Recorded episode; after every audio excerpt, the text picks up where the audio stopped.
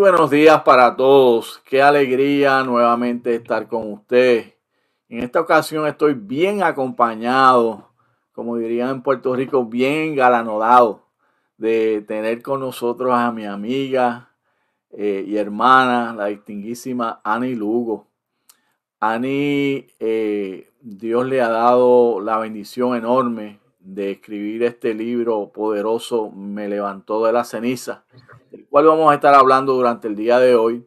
Y les adelanto que ya ha sido una bendición para muchas, muchas personas, incluyendo la mía. Estuve leyendo este libro y realmente usted no se puede despegar de él. Y les garantizo que Dios nos va a bendecir durante este día. Así que manténgase en sintonía con nosotros y quiero dejar desde ya a mi amiga Ani para que les salude. Adelante, Ani. Dios les bendiga. Bendiciones a todos. Gracias, Miki, por la invitación. Aquí estamos. Qué bueno, qué bueno.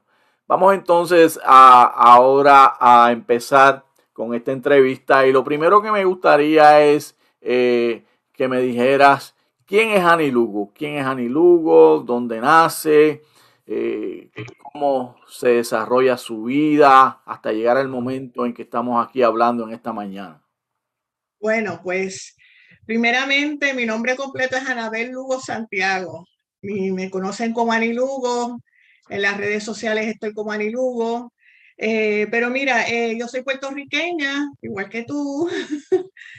nací en San Juan, Puerto Rico. Eh, me he desempeñado todo este tiempo como, como misionera, como movilizadora, estoy más bien ahora. Eh, soy casada, tengo dos hijas actualmente y tengo dos nietos. Eh, y te puedo contar, Miki, que desde hace, siempre las misiones han sido la pasión de mi vida, desde que me convertí a los 27 años.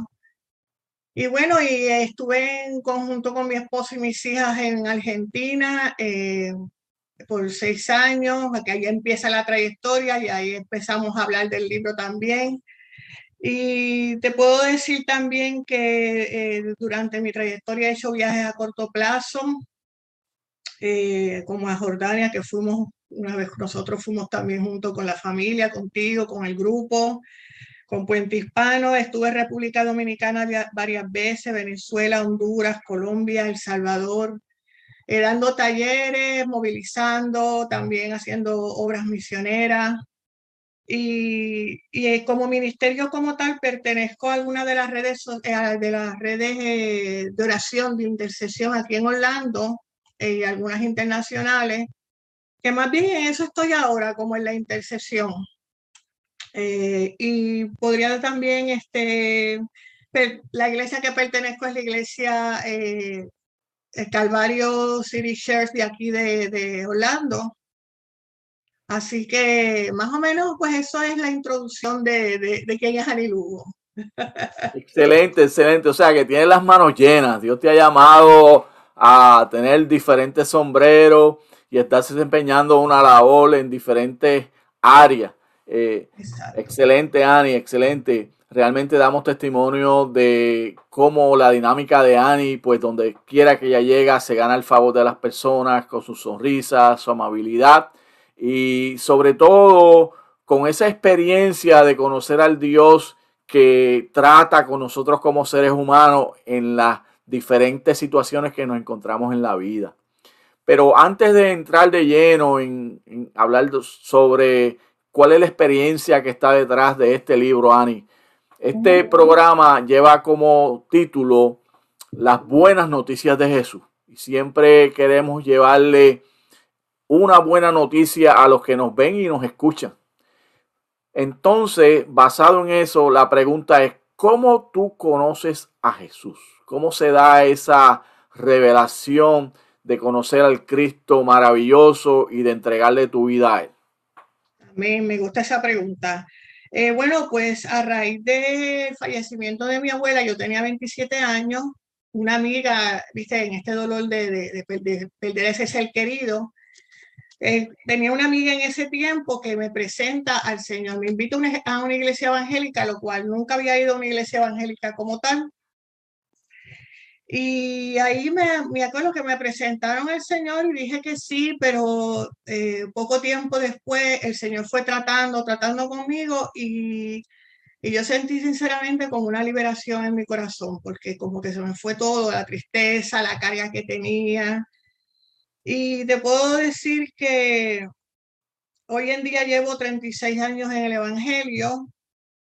Eh, cómo Dios me ha confrontado con todo lo que, estas etapas de vida de, uno, como que Jesús va llevando a uno en el caminar.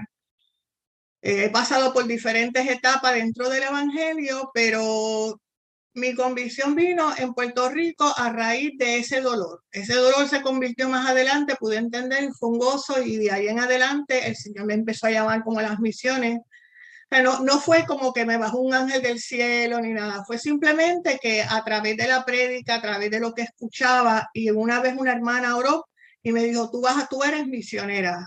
Y ahí de ahí en adelante me interesó la palabra, tú eres misionera, y por ahí seguí. Empecé a buscar información, empecé como a, a envolverme en lo que eran las misiones. Pero más o menos mi convicción fue así como un proceso de años, de años, de años, que hasta que ya me decidí, este, yo voy a seguir este camino, pero a los 27 años. Excelente, o sea que todavía Jesús transforma las vidas, todavía Jesús llama a las vidas a servirle y ese, esa fue tu experiencia y hasta el día de hoy te ha sostenido. Entonces, Ani, conoces a Jesús, recibes el llamado de trabajar en diferentes eh, lugares trabajas en diferentes lugares, estás, como diríamos en Puerto Rico, con las mangas enrolladas, como diría nuestro buen amigo Olin, ¿no? Eh, y, en ese, y en ese momento en que estás trabajando, viene todo este proceso, eh, llega el momento en que tienes un llamado especial para salir a Argentina. Háblanos un poquito acerca de cómo llegó ese llamado a tu vida y qué cosas estabas desempeñando en Argentina en ese momento, mucho antes de que se diera todo lo que nos cuenta en el libro. Sí, este, después que el Señor me, me inquieta a mí del llamado como tal, de que tú eres misionera, como me dijo, unos años más adelante eh, conozco a mi esposo, también con el mismo llamado, con el mismo sentir, y nos envolvimos como en, en, la iglesia más bien, como en el ministerio de misiones y eso. Y un día estamos estando en un retiro, el Señor este, nos habla y simplemente nos dijo estas palabras. Eh, Ningún bien le falta para aquellos que en mí confían. Con eso como que confirmaron, no tiene que ver, si uno viene a ver, no tiene que ver con misiones, pero eso fue la palabra que el Señor nos usó. Y de ahí en adelante empezamos a tomar decisiones y nos empezamos a preparar. Estuvimos preparándonos alrededor de cuatro años o cinco. Estudiamos en la Escuela de Misiones Betania, se lo consultamos y se lo dijimos rápidamente al pastor, mira, nosotros tenemos este sentir, este llamado, queremos que nos dirija y entonces la iglesia junto a la iglesia y el pastor nos fue dirigiendo. Ya nosotros pertenecíamos a, ministerio. Por ejemplo, en mi caso, yo en, la iglesia era anciana. Mi esposo estaba, eh, lo pusieron en evangelismo eh, como en eh, diaconía y entramos a, cuando le dijimos al pastor esto, el pastor dijo, bueno, pues van a entrar ahora y van, ustedes van a dirigir, a ser los directores de misiones en ese momento en el departamento de misiones de la iglesia en Puerto Rico. Ahí comienza el proceso de estos cuatro años que te comento y de ahí en adelante, pues lo otro fue, pues, pasos de fe. Después mi esposo eh, se queda sin trabajo para ese tiempo y entonces ahí decidimos, bueno, vamos a adelantar los procesos. Y ahí entonces comenzamos a, a, ir a, hacer los planes para poner fecha para ir a Argentina. Pero antes te digo que estudiamos en el, no sé si tú recuerdas en Puerto Rico, la Escuela de Misiones Betania. Sí, la recuerdo muy bien.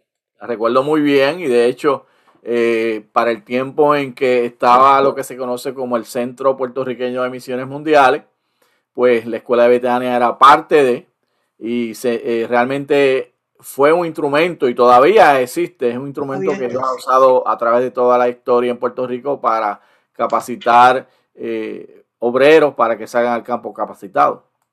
Y pues estudiamos ahí ese tiempo y de ahí en adelante, pues ya lo otro fue directamente en campo. Ay, bien importante, esto fue un llamado de familia, porque nosotros envolvimos, ya nuestras hijas tenían, estaban pequeñas, de, salimos cuando ya tenían 8 y 10 años, pero las empezamos a preparar años, estos cuatro años antes, a ellas también, porque iba a ser un cambio de, país, un cambio de, de escuela, y nosotros recuerdo que le hacíamos, bueno,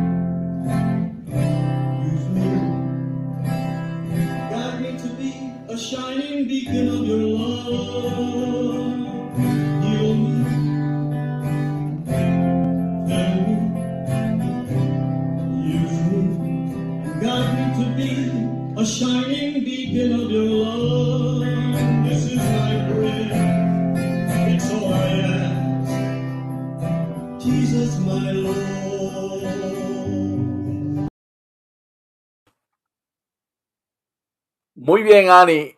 Entonces llegas a Argentina, llegas con tu familia, incluyendo a tus dos hijas, vives una experiencia de esas que marcan nuestra vida. Yo diría que no hay palabras para describirlo. Luego de toda esta experiencia, entonces escribes el libro Me levantó de la ceniza. Por favor, llévanos en toda esta experiencia de vida, cómo fue aconteciendo todo esto en la vida de ustedes como familia. Adelante, Ani, por favor. Bueno, sí, eh, como te decía, eh, primeramente fue una experiencia de muchos cambios y de muchos, eh, de muchas, eh, ¿cómo se dice? Decisiones que uno tiene que tomar en el caminar. Estando en Argentina, salimos de Puerto Rico, la verdad fue que salimos, como uno dice, premiados. Yo digo en el libro como héroes, porque así nos sentimos en un momento dado, porque la verdad que nos respaldaron tremendamente. Primero era la primera familia que salía de misiones en esta iglesia. Estando eh, ya llegando a Argentina, eh, empezaron los procesos de apartamento, de buscar dónde vivir, viste, como todo va como en parte, hasta que ya teníamos eh, conexiones, empezamos nuestro ministerio, que más bien fue lo que se llama como decir, eh, eh, misiones urbanas, que trabajamos con la comunidad. Repartiendo Biblias, le hablábamos a la gente, nos empezamos a, que eso yo pongo algo en el libro de esto, nos comenzamos a, eh, apuntamos las nenas en un colegio y comenzamos mi esposo y yo a evangelizar. Nos por los barrios, nos sentábamos en los cafés, hablábamos en voz alta. En los cafés, digo, en, un restaurante que ellos le llamaban café. Y ahí hablábamos en voz alta, leíamos algún libro, leíamos la Biblia y comenzamos ahí como algo de eh, evangelización, pero hablábamos en voz alta para que la gente nos escuchara. Y como estábamos en el restaurante este, eh, tomando y consumiendo, no, no, no nos decía nada. Aquí se nos acercaban personas, también escuchaban él hablar. Y por ahí comenzamos hasta que empezamos, mi esposo empezó a dar unas clases de inglés y ahí entonces empezamos a traer personas. Eh, conocimos a este peluquero que nos prestó su local de peluquería y en un shopping comenzamos el, el, ministerio. Eh, entonces eh, comenzamos a, a, darle las clases, ahí empezamos a hacer amistad con las personas hasta que logramos alquilar algo.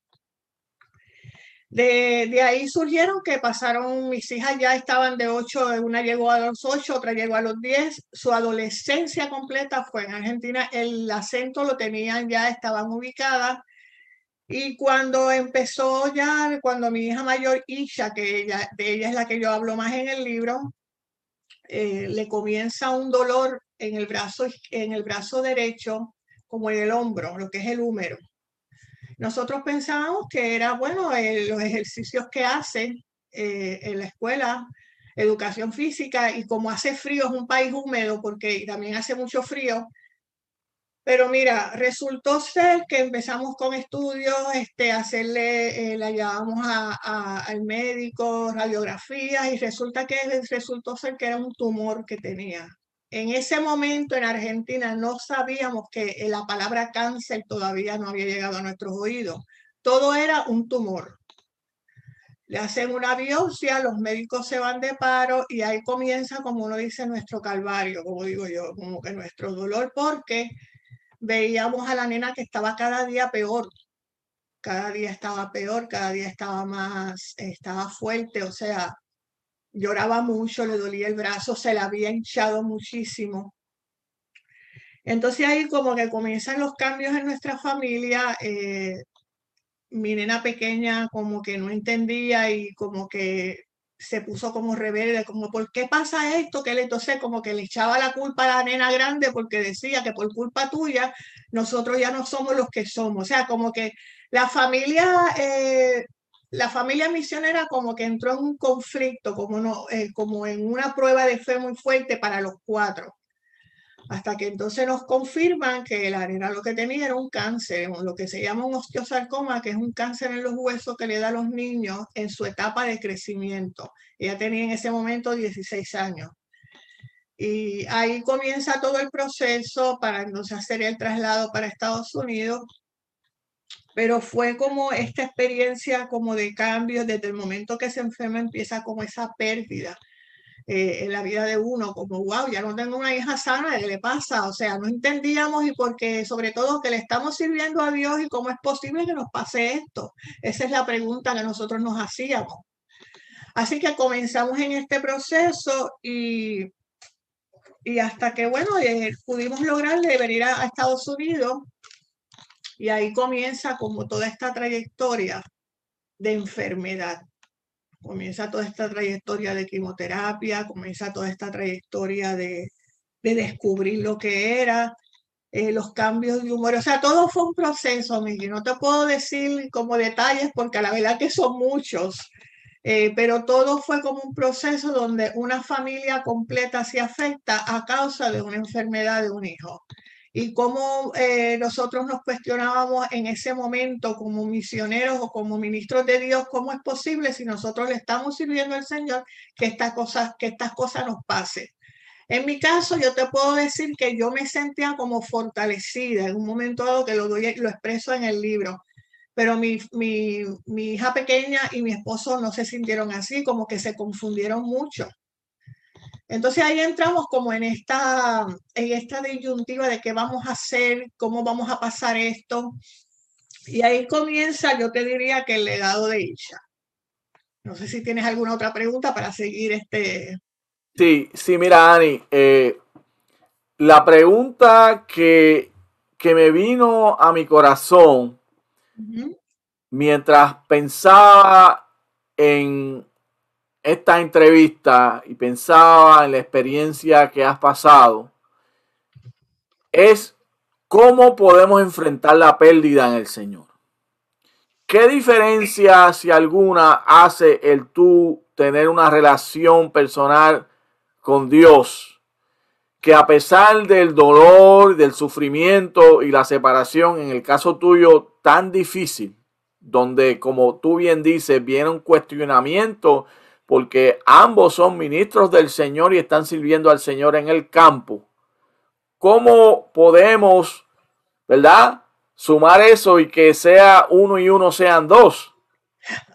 Esa es la pregunta y muchas de las personas que nos van a estar escuchando, que nos van a estar oyendo, tienen esa misma pregunta y están pasando por dolor y pérdida en este momento o han pasado. Entonces, ¿cómo podemos compaginar esas cosas, Ana? Mira, eh, yo te digo que eh, desde el momento que la, que la niña se enferma, ya ahí tú vienes a sentir lo que es una pérdida, desde ese momento en adelante. En este momento, si eh, lo puedo entender ahora con más, ¿verdad? Con mucho más, con razonamiento, pero todos hoy en día estamos viviendo pérdidas. Hoy en día lo que está pasando hoy en día, todo lo que estamos viviendo con esta cuestión de la pandemia, también estamos enfrentando grandes pérdidas. A mí la pandemia no me afectó en ese sentido, me afectó en que, bueno, estamos en pandemia y, todo lo que eh, eh, trae esto, pero ya yo tengo como que tener esa experiencia de lo que es sentir esta pérdida desde este momento en adelante, porque no solamente nosotros estábamos perdiendo la nena, estábamos perdiendo el ministerio, estábamos perdiendo eh, el país que tanto amamos, estábamos perdiendo toda la vida que se construyó en ese país. Para enfrentar las pérdidas, yo creo que es, es un tiempo donde, donde realmente... Eh, podemos resaltar algunos puntos, como es una transición, es como un, ay, yo te diría como un proceso, y, un, y es, proceso y tiempo. Para enfrentar las pérdidas, yo, te, yo por lo menos en mi caso busqué un consejero, una consejera cristiana, como que me dio a entender los puntos de la pérdida. La palabra dice llorar con los que lloran, es buscar gente que te, que te anime, gente que te, que te acompañe en este tiempo podemos pasar este, el proceso de duelo, tiene, eh, es un tiempo de recuperación de un inmenso dolor y lo que, aconseje, a lo que yo aconsejo es que busquemos personas que nos, que nos ayuden, que nos animen, porque todos en algún momento estamos pasando por pérdida. Todos hoy en día perdemos cualquier cosa. En Puerto Rico mira los huracanes, mira este terremoto. Cuando es pérdida de un ser querido, es como todo un proceso de recuperación lento, pero tiene etapas. Tiene etapas de donde yo menciono en el libro yo menciono algunas ese choque, ese choque, eh, ese, ese, primer choque, que ese es como decir, esa negación de esto no, me, esto no me puede estar pasando a mí. Esas son las etapas que uno tiene que enfrentar, por qué me está pasando y nos cuestionamos, y donde uno siente mucha confusión. Después de esa etapa uno pasa por, la, por, la, por ese enfado, por esa indiferencia, donde uno busca culpables. ¿Por qué esto? Entonces, estamos viviendo como en ese vacío, como ¿por qué esto? ¿Por qué me, eh, está pasando? Como esta etapa de confusión. Y uno dice, si hubiera sido así, casi siempre eh, uno le echa la culpa. Por ejemplo, yo después, yo que estaba con, con las mamás, cuando estaba en el hospital, las mamás le echaban la culpa, bueno, porque el médico, o porque el doctor no hizo, porque la enfermera no hizo, pero realmente es que uno está buscando culpables. Inclusive la parte de negociación, que esa es la parte para mí, es de las partes difíciles, difícil porque entre, entre el testimonio que te, que te puedo contar es que en un momento dado lloraba para que el Señor eh, liberara a mi hija de, la enfermedad, de, de, de le, le, el dolor, y en un momento dado, está, está en el libro también, yo recuerdo, lloré y dije, Señor, este, si ella va a estar toda la vida confinada en esa cama con tantos medicamentos y con este dolor, Señor, yo, pues llévatela. Yo en, mi, en mi desesperación y en mi dolor, yo dije eso. Pero entonces cuando llega esta etapa del duelo o de la pérdida, ahí yo digo, yo quería tenerla. No, pero ¿por qué te la llevaste? La quiero tener conmigo. O sea, es como este, este, uno entra en este, en este estado Eh, y está el dolor emocional o el conflicto de emociones que hay uno experimenta muchos sentimientos a la vez, depresión, aislamiento, impaciencia, debilidad, tantas, tantas emociones que uno está experimentando en ese momento y hasta que llegamos a la aceptación, que yo le comparo como que si fuese una cicatriz. Viste que la cicatriz, antes de ser cicatriz, es una herida. Esta es una herida abierta que tú tienes que, que ponerle el antibiótico o curarla es como un proceso, como un tiempo. Cuando se forma la cicatriz, ya lo que tienes es el recuerdo. Mira, yo tengo esta cicatriz por esto. Pues así yo, yo lo veo, así yo veo el duelo. A principio es esa pérdida de todo esto me duele, tengo esta herida abierta, pero más adelante eh, se convierte en una cicatriz. Yo te diría que esto es un tiempo de, esto es, el, las pérdidas es cuestión de tiempo. Es tiempo, el tiempo es el que nos va a dar eh, de búsqueda, de buscar gente que te acompañe y poderlas enfrentar, bueno, eh, todo depende también de la persona. Hay personas que son más resistentes, hay personas que son eh, emocionalmente más débiles.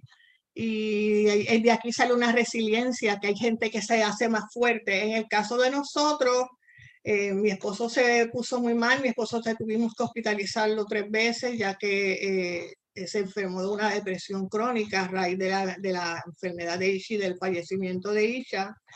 Eh, y bueno, pasamos eso. Eso fue también para mí otra pérdida porque yo pensaba, bueno, tengo ahora no tengo esposo por la condición de que él estuvo así unos años, estuvo como unos seis años, así.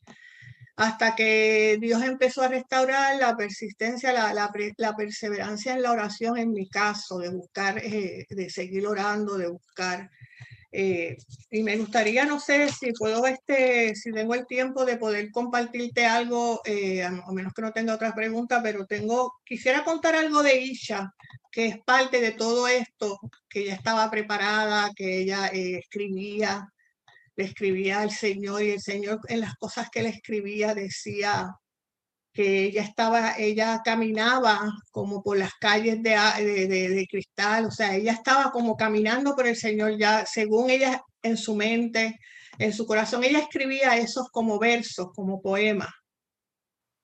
Eh, así que no sé si puedo seguir o el tiempo. Tienes, tienes todo el tiempo que necesites. Adelante, Ani. Eh, definitivamente esa es la experiencia que queremos oír porque una vez más es, una vivencia, nadie puede hablar de esto, tú lo viviste, eh, pasaste todas estas experiencias con la fortaleza del Señor que hace una diferencia en la vida, porque no es lo mismo enfrentar una pérdida sin conocer a Jesús que conociendo a Jesús.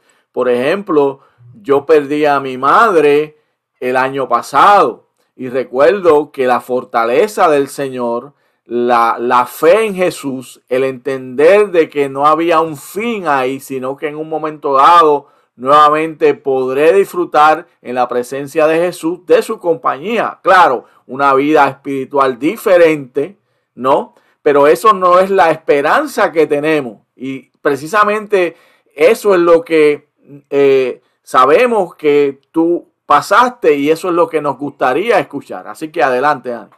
Sí, eh, es un privilegio este, tener las buenas nuevas de decir y de, y de poder compartir esto porque nosotros tenemos una esperanza que tal vez otras personas no tienen la fe o quizás no han llegado a conocer esto.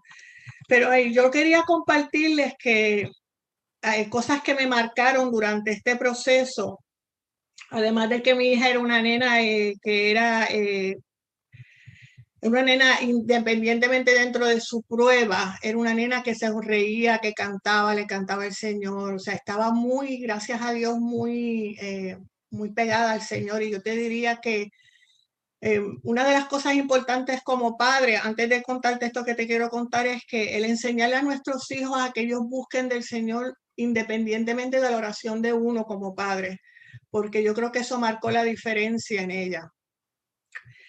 Cuando yo le conté, yo le, yo, una de las experiencias, unas semanas antes de ella fallecer, que ya nos dijeron los médicos que ella estaba desahuciada, ella estaba, mi esposo le estaba leyendo la Biblia y ella eh, le dijo, papi, cállate un momento. Y el callarse fue que ella estaba escuchando la voz de los ángeles cantar.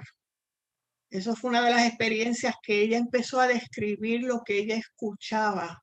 Ella dice que ella escuchaba un coro afinado en diferentes idiomas, pero se oía unísono, que eran como olas que se oía, se me decía, mami, se oyen como olas. Ella lo contaba llorando. Nosotros estábamos llorando con ella porque pensábamos, se nos está yendo pero ella estaba escuchando, no los vio, ya los escuchaba y entonces ya identificaba, están cantando en inglés, están cantando en español, están cantando en africano, están cantando en portugués. Ella mencionaba los idiomas, yo entre mí decía, y como ella sabe africano, ella no sabe africano, pero ella lo entendía en ese momento. Y entonces ella, ella nos describía eh, este cantar eh, y esto, eh, ella lo decía como como asombrada, estoy escuchando, esto es mucho más, decía. Entonces en un momento dado dijo, ya no tengo miedo. Cuando ella escuchó esto, yo creo que ya Dios la venía preparando unas semanas antes, ya yo no tengo miedo. A mí se me ocurrió decirle en ese momento, tú vas a estar en ese coro de ángeles. Entonces ahí ella Entonces, otra de, de las experiencias es que Dios me preparó como mamá a prepararla para su partida. Eh, no sé, el Señor me sacó fuerzas dentro de mi, dentro de mi debilidad y mi, dolor y Él me preparó para yo hablarle de la vida eterna y para yo decirle, y ya te vas con el Señor. Vas a tener tu traje blanco, vas a tener tu pelo completo porque ella estaba ya sin pelo por la cuestión de las quimioterapias. Vas a tener eh, tu brazo porque ella le habían amputado su brazo a causa del cáncer. Eh, y vas a estar delante del Señor y como ese coro que escuchaste, vas a estar junto a esos ángeles cantando, porque mi nena cantaba. Y muy sorprendida, eh, agarrada de la, de la única mano, ella me dijo, con sus ojos así grandes, los abrió y me dijo, mami, para mí es un privilegio que el Señor me mande a buscar a esta edad. Ella tenía en ese momento 17 años, que fue cuando falleció. Entonces, como eh, aunque se oiga así, ¿verdad? Eh, no quiero parecer como súper espiritual y súper religiosa, no, pero sí te puedo confirmar que esto me hizo a mí afirmarme más en el llamado, en el llamado a las naciones. Esto a mí me afirmó más a que nosotros tenemos que ser consuelo para el que nos escucha, nosotros tenemos que ser vida, porque eso fue lo que el Señor me mostró. Después que yo pasé esta etapa de dolor, de restauración, porque es un tiempo de restauración, pues ahí en adelante... Eh, yo seguí haciendo los viajes, yo seguí haciendo lo que me, apasiona hacer para el Señor en cuanto a misiones. Y te puedo decir, Miki, que eh, el Señor restauró a mi esposo más adelante, después de un tiempo de, este tiempo de, de, de dolor. El Señor me le, estando escribiendo este libro, que de ahí viene la pregunta que tú hiciste, ¿cómo surge el libro? Cuando, eh, cuando iba esta consejera eh, cristiana me dijo, Anabel, escríbete esas cosas que tú sientes, escríbete toda tu historia ahí, todo esto que tú has pasado. Yo iba con mi dolor llorando, ¿verdad? Por todo lo que me había pasado y lo que había perdido en ese momento, porque perdí el país, perdí el ministerio en ese momento, perdí a mi hija, perdí a mi esposo que estaba mal, mi nena chiquita se me reveló también, o sea, todo fue como una tormenta, eso aquello fue un huracán. Y mientras hablaba con ella, ella me dice, escribe, todo esto. Y ahí surge el libro, ahí sube el legado. Yo también deseaba dejar el legado de amor de Isha, de dejar ese legado de amor, escribir, que dentro de la prueba de una niña adolescente, de una adolescente, eh, ella hizo grandes cosas y marcó el corazón de muchas personas. Inclusive ese día que ella escuchó la las voces cantar, ella le habló y le presentó el plan de salvación a uno de los médicos que que la estaba atendiendo. O sea, todas estas cosas surgieron eh, y, mi esposo más adelante, como te decía, se recupera mientras escribía el libro en un momento dado. Eh, nos dijeron, la persona que nos estaba orientando para la escritura nos dijo, bueno, este, tienes que leerlo en voz alta para saber los errores, para escuchar. Y mi esposo lo estaba leyendo en voz alta, estábamos todavía en la formación del libro. Cuando él leía esto, él, él, él tiene un sueño y él él siente como si el Señor lo levantara y lo despertara de un coma, como de un coma. Y ahí empezó otra vez y entonces ahí empezó como a restaurar nuestro matrimonio nuevamente. Nos pedimos estamos juntos y ahí en adelante surgió como este nuevo, esta nuevo de, nos levantó de esta ceniza Y es como yo pongo en el libro un llamado pasado por fuego, que aquí está.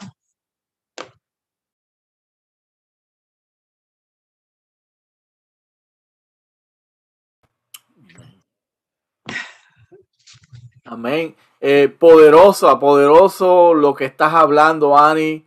Eh, ciertamente en el momento en que pasas por todo este dolor tan difícil que describes que afecta a toda la familia, tal vez son cosas que no entendemos porque son tan, tan fuertes que pueden destruir y no hacer que una persona se levante. Pero todo lo que estás hablando tiene un impacto bien poderoso en el día a día de lo que las personas viven. Y entonces es bien interesante porque pasas por toda esta experiencia eh, que realmente para mí me es bien difícil siquiera imaginarla y me transportaba al momento en que hablaba contigo y le pedía al Señor incluso que me diera fuerzas para poder hacer esta entrevista. Eh, pero pasas toda esta experiencia, te recuperas de este proceso que es la palabra eh, correcta y perfecta. Y viene todo el proceso entonces del libro, nos ha hablado acerca del, del tema, del título. Háblanos un poquito más, abunda un poco más. Me levantó de la ceniza. Una vez más, ¿por qué? Explica más, un poquito más por qué ese título y cómo eh, es la experiencia en tu familia, específicamente la que hablas de tu esposo. ¿Cómo se da el proceso del libro? ¿Qué experiencias ya has tenido de la retrocomunicación, el feedback de personas que lo han leído? Cuéntanos un poco más sobre eso, Ani, por favor. Sí, primeramente este libro eh, yo me tardé como cinco años en escribirlo. Eh, te, te, confieso que en un momento dado hasta me frustré.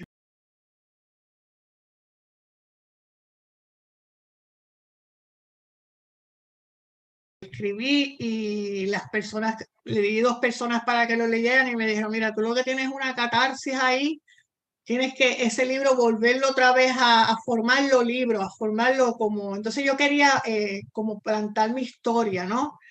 Eh, por otro lado, yo te puedo decir que Dios puede transformar nuestra, eh, los desastres de nuestra vida y convertirlos en un mensaje de esperanza. realmente eso era lo que yo quería decir me levanto de las cenizas es porque me nos levantamos del dolor de esa ceniza que quedó marcada todo este tiempo, todo eso que pasó con mi nena, como que nos levantara de esas cenizas del dolor y que esas cenizas pudieran hacer algo nuevo en nuestra vida, como una restauración, que esa era la intención y ese es el deseo. Por eso fue que lo, lo, lo terminamos ya para, para ya cuando yo vi que ya se completó el tiempo donde mi esposo se fue sanando.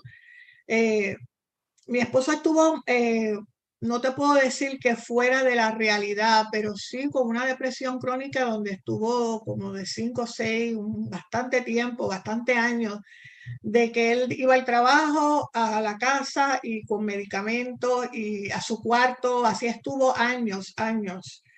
Cuando poco a poco se fue recuperando, eh, tuvo que tratar con ansiedades, tuvo que tratar con tantas cosas que habían dentro, eh, con ese dolor.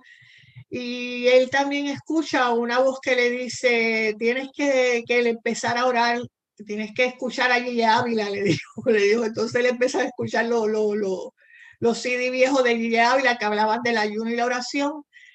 Y él dice que él empezó dando cinco minutos, diez minutos, así hasta, hasta que en el momento dado él sintió como que ya el Señor le dijo, mira, tú estás despertando del coma, de esta coma. Entonces, cuando ahí viene lo del libro, que yo le digo que por favor que me leyera el libro para poder este, eh, ya yo le había hablado del libro, cuando él empieza a leer el libro en voz alta, él me pide perdón, me dice, mira, yo no sabía que tú estabas pasando por esto, porque yo también estaba pasando en lo mío. Y y es como ese levantar de esas cenizas de dolor, ese llamado pasado por fuego. Eh, y entonces ahí comenzamos como nos arrodillamos y le pedimos al Señor que nos diera una nueva vida, nos diera una nueva, un nuevo, una nueva vida, un nuevo matrimonio, un nuevo proceder, un nuevo tiempo, como dice, como decimos. Entonces ahí comienza como esa restauración. De ahí surge el libro. Yo tenía otro nombre, yo decía, eh, yo, tenía otro nombre para el libro, pero a raíz de todo esto que te voy diciendo, eh, decidimos, vamos a ponerle Me levantó de la ceniza. Y ahí entonces, pues porque realmente fue así, nos levantó de la ceniza, del, de la ceniza del dolor, de lo que nos dejó el dolor, el, el del dolor de perder un hijo es muy fuerte es muy, muy fuerte eh, porque tú sientes que pierdes algo de ti, porque si es, si es doloroso perder a los padres, que se le llama a los hijos que no tienen padre, dicen huérfanos, a los que, a los, a, los que pierden sus cónyuges, viuda, viudo, pero cuando perdemos los padres que perdemos hijos no tenemos, no tenemos nombre porque no es la ley de la vida. Casi siempre nosotros enterramos a nuestros padres pero no el dolor de perder un hijo es diferente, es como muy fuerte. Así que entonces nosotros este, eh, decidimos terminar el libro, eh, el último capítulo del, del, libro se llama Despertemos, porque tenemos que despertar de muchas cosas que nos tienen atrapados dentro de este, ¿verdad? A veces nosotros vivimos cosas vanas y la vida tiene un valor muy grande. Primeramente que Jesucristo dio su vida por cada uno y eso es el valor más grande. Lo demás el Señor lo va a ir eh, llevando, lo va a ir dando en nuestra vida porque vamos a estar aferradas y caminando de su mano. Así que más o menos este ha sido más o menos el, transcurso de nuestra vida ha sido así. Eh, el escribir el libro eh, pues fue otro proceso, poderlo publicar, poderlo, pero mira, este, te puedo decir que no gasté ni un centavo porque el Señor me abrió las puertas y ahí subió todo. De hecho, ya el libro está en inglés ya lo, la, ya lo, lo pudimos traducir y quería también mencionar que Isha escribió su libro. Este libro lo escribió Isha. No sé si se ve bien. Sí, sí, se ve bien. El Reino Indígena eh, dos, nueva generación. Isha Blue. Ella le escribe Isha Blue porque ese era su, su eh, uno de los, de los sueños de ella antes de fallecer esta organización Make a Wish le dijo, ¿quieres que te cumplamos un deseo? Y ella dijo, bueno, vamos a publicar un libro que ella escribía desde los, desde los 14 años, estaba, desde que estaba en Argentina. Es un cuento de ciencia ficción, pero es un, eh, la historia de un adolescente y, de un grupo de indios. O sea, eh, estamos traduciéndolo al inglés para y, dividirlo porque es muy, tiene 600 páginas, pero eso es uno de los proyectos que queremos hacer más adelante. Muy bien, Ani. Eh, poderoso como Dios ha trabajado con ustedes. No tengo palabras, sino solamente darle gloria a Dios eh, y orar por ustedes cada día más. Realmente sabemos, no hay duda, de que Dios, a pesar de todas estas situaciones tan difíciles que han pasado, ha llegado el momento de que ustedes sean de bendición a otra familia y sabemos que así ha sido. El tiempo, como te mencionaba anteriormente, siempre nos traiciona, se nos ha acabado el tiempo básicamente, pero quiero que hagamos dos cosas antes de despedirnos. Número uno, quisiera que orases por todas las personas que van a estar viendo este programa. Estamos grabando este programa en la mañana de hoy, pero como te mencionaba, pues eh, este programa llega, a muchos lugares donde a veces no tenemos ni siquiera conocimiento de eso. Quisiéramos que tuvieras una palabra de oración eh, por todas estas personas que tal vez están pasando por esta situación y no, no saben qué hacer, no saben a qué recurrir.